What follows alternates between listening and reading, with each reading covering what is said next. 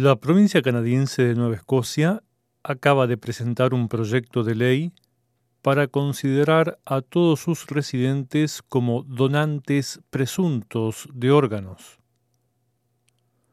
La medida tiende a satisfacer la necesidad de donadores en una de las provincias que mayor número de personas registradas presenta en la materia. De todos modos, el envejecimiento de la población canadiense hace que sea cada vez mayor el número de personas en espera de un órgano para poder seguir viviendo. Si la ley entra en vigencia, la provincia canadiense se convertirá en el primer territorio en América del Norte en declarar a todas las personas como donantes sin declaración expresa al respecto. Más detalles en el reportaje adjunto.